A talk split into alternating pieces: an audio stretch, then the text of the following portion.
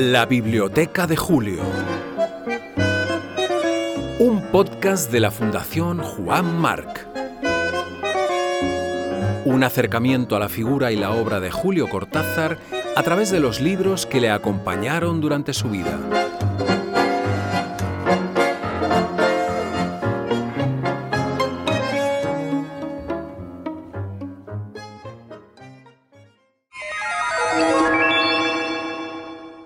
¡4! Julio Verne. 20.000 leguas de viaje submarino. J. Hetzel, París, circa 1875. Uno de los ejemplares más antiguos de la biblioteca. Casi 150 años tiene. Si este libro, catalogado BCL Ver 5, conserva tan buen estado, es, sin duda, por su encuadernación cartoné en torno a un grueso lomo de piel. Bajo esas tapas duras, unas guardas en relieve, con efecto tornasolado. Algunas manchas de humedad, oportuno deterioro para una novela que transcurre bajo la superficie del mar. ¿No sería algo decepcionante que un libro de esa época estuviera en perfecto estado?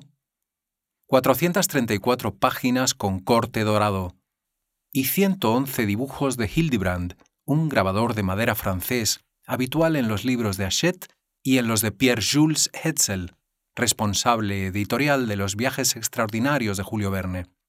Sin su editor de confianza, nunca hubiera habido cinco semanas en globo, de la Tierra a la Luna, Viaje al centro de la Tierra o El secreto de Wilhelm Storich, novela que produjo un gran impacto en un jovencísimo Cortázar y forjó en él su propia noción de lo fantástico. Una de mis tristezas de niño fue cuando, habiendo leído una novela de Julio Verne, que es uno de mis maestros, que extrañamente, en vez de ser una novela de anticipación científica, era una novela fantástica, porque por primera vez planteaba el tema del hombre invisible, que luego Wells volvió célebre. Esa novela, que es poco leída, se llama El secreto de Wilhelm Storitz, eh, a mí me había absolutamente fascinado y entonces la presencia de un hombre invisible a mí me parecía, bueno, perfectamente posible en las circunstancias del libro.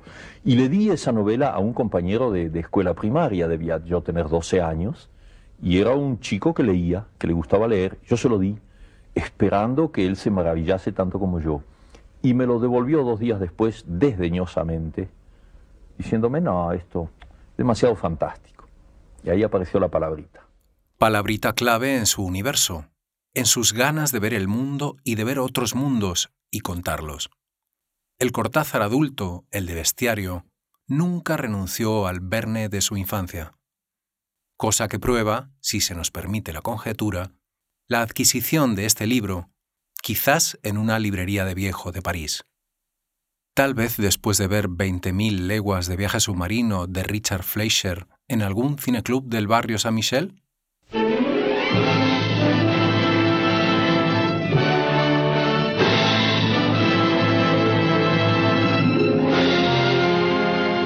motion picture screen explodes with unprecedented power as the two masters of imagination, Jules Verne and Walt Disney, join to bring you a shattering new experience in entertainment.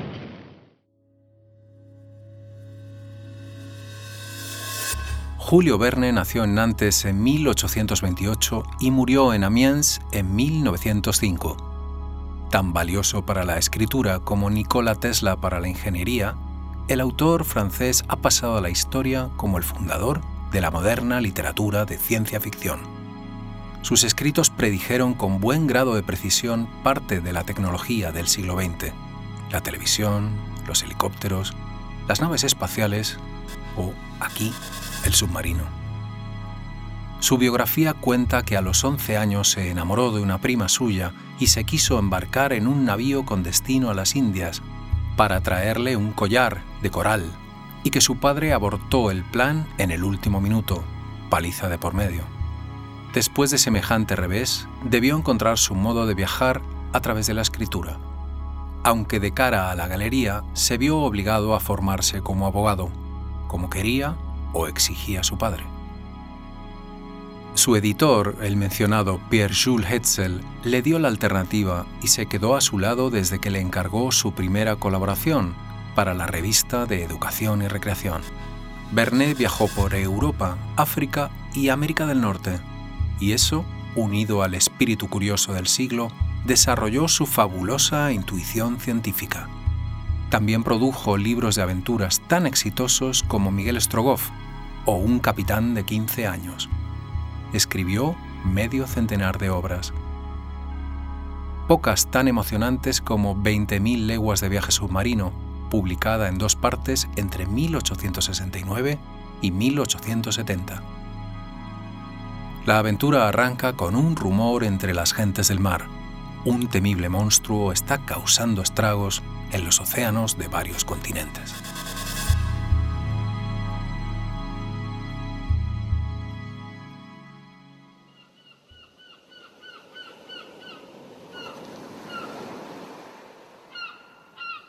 El año de 1866 quedó marcado por un extraño acontecimiento, un fenómeno enigmático e inexplicable que sin duda nadie ha olvidado. Dejando aparte los rumores que perturbaban a las poblaciones de los puertos y exaltaban los ánimos de la opinión pública en el interior de los continentes, la gente de mar estaba poseída por una inquietud especial. La preocupación llegó a su punto culminante e hizo mella en los hombres de negocios, armadores, capitanes de navío, skippers y másters de Europa y de América, en los oficiales de las marinas de guerra de todos los países y, por último, en los gobiernos de los diferentes estados de ambos continentes. En efecto, desde hacía cierto tiempo, varios navíos habían topado en alta mar con una cosa enorme, un objeto alargado, fusiforme, fosforescente a veces, infinitamente más grande y más veloz que una ballena.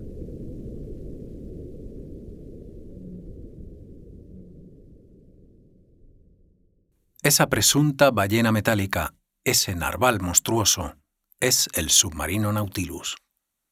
Una fragata americana que se hace a la mar para darle caza se convierte en una de sus víctimas. Tres supervivientes del naufragio consiguen entrar en la nave. Son el naturalista Aronnax, su fiel criado Conseil y el arponero Ned Land. Ahí, en este sumergible cuyas planchas de acero se parecen a las escamas de los grandes reptiles terrestres, van a pasar casi un año y a vivir aventuras colosales junto al anfitrión, ese hombre irrepetible y fascinante. ¿Con qué nombre debo llamarle? Señor, respondió el comandante, yo no soy para ustedes más que el capitán Nemo, y sus compañeros y usted no son para mí más que los pasajeros de Nautilus. Nemo es la novela. Es ese hombre cautivador que rompió con la sociedad, que no acepta las reglas. Señor de los océanos, elemento agua, ama el mar del que sabe extraer todo lo que necesita para su vida. Filántropo dandy, amo de su castillo, viajero y sedentario a la vez, ha creado su propio mundo y reunido un pequeño ejército al servicio de su romanticismo, lejos de la avaricia de los hombres, de la opulencia, de la esclavitud. Pero hay algo negro en su alma. Él también es un déspota. El odio puede llenarte el corazón tanto como el amor, reconoce. Gran erudito, habla francés, inglés, alemán y latín. La biblioteca del Nautilus es el lugar de su solazamiento. El capitán Nemo se levantó y yo le seguí. Por una doble puerta situada al fondo de la pieza, entré en una sala de dimensiones semejantes a las del comedor. Era la biblioteca. Altos muebles de palisandro negro, con incrustaciones de cobre, soportaban en sus anchos estantes un gran número de libros encuadernados con uniformidad. Las estanterías se adaptaban al contorno de la sala y terminaban en su parte inferior en unos amplios divanes tapizados con cuero marrón y extraordinariamente cómodos. Capitán Nemo, dije a mi huésped, que acababa de sentarse en un diván. He aquí una biblioteca que honraría a más de un palacio de los continentes. Y es una maravilla que esta biblioteca pueda seguirle hasta lo más profundo de los mares. ¿Dónde podría hallarse mayor soledad, mayor silencio, señor profesor? ¿Puede usted hallar tanta calma en su gabinete de trabajo del museo? No, señor, y debo confesar que al lado del suyo es muy pobre hay aquí por lo menos 6 o 7 mil volúmenes, ¿no? 12 mil, señor Aronnax. son los únicos lazos que me ligan a la Tierra. Es la mayor biblioteca submarina jamás imaginada. Es la metáfora del anacoretismo del capitán Nemo. Aquí el hombre de acción también es el intelectual y el humanista. Verne nos habla de una colección colosal de libros de mecánica, balística, hidrografía, meteorología, geología, de historia natural. Ahí están Humboldt, Foucault, Tyndall, Faraday, Berthelot, el abad Secchi las memorias de la Academia de Ciencias, los boletines de diferentes sociedades de geografía. Di las gracias al capitán Nemo y me acerqué a los estantes de la biblioteca. Abundaban en ella los libros de ciencia, de moral y de literatura, escritos en numerosos idiomas, pero no vi ni una sola obra de economía política, disciplina que al parecer estaba allí severamente proscrita. Entre tantos libros vi las obras maestras de los más grandes escritores antiguos y modernos, es decir, todo lo que la humanidad ha producido de más bello en la historia, la poesía, la novela y la ciencia, desde Homero hasta Victor Hugo, desde Genofonte hasta Michelet, desde Rabelais hasta la señora Sand. Como Verne, Cortázar desarrolló a través de la escritura las fantasías que estaban fuera de su alcance de adolescente. Tuve deseo de ser marino, le cuenta el argentino a Elena Poniatowska en una entrevista publicada en la revista Plural en mayo de 1975.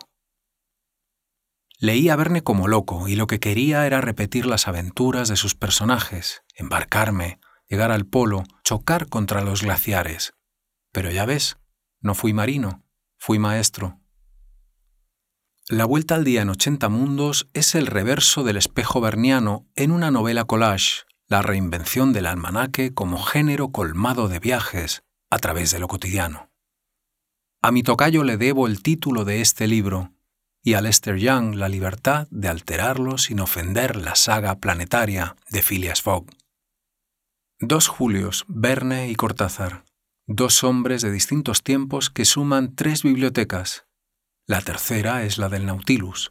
El bibliotecario Nemo, tocado de muerte, ordena la última, definitiva e irreversible inmersión. Siempre supo que su lugar de estudio sería su monumento funerario. Queda el testimonio del profesor Aronnax. ¿Se me creerá?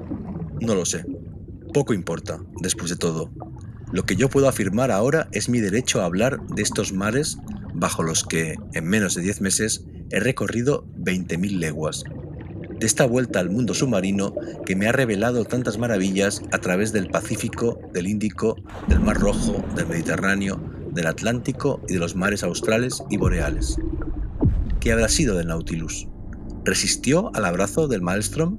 ¿Vivirá todavía el capitán Nemo? ¿Proseguirá bajo el océano sus terribles represalias o les puso fin con esa última hecatombe? ¿Nos restituirán las olas algún día ese manuscrito que encierra la historia de su vida? ¿Conoceré al fin el nombre de ese hombre? ¿Nos dirá el buque desaparecido por su nacionalidad cuál es la del capitán Nemo?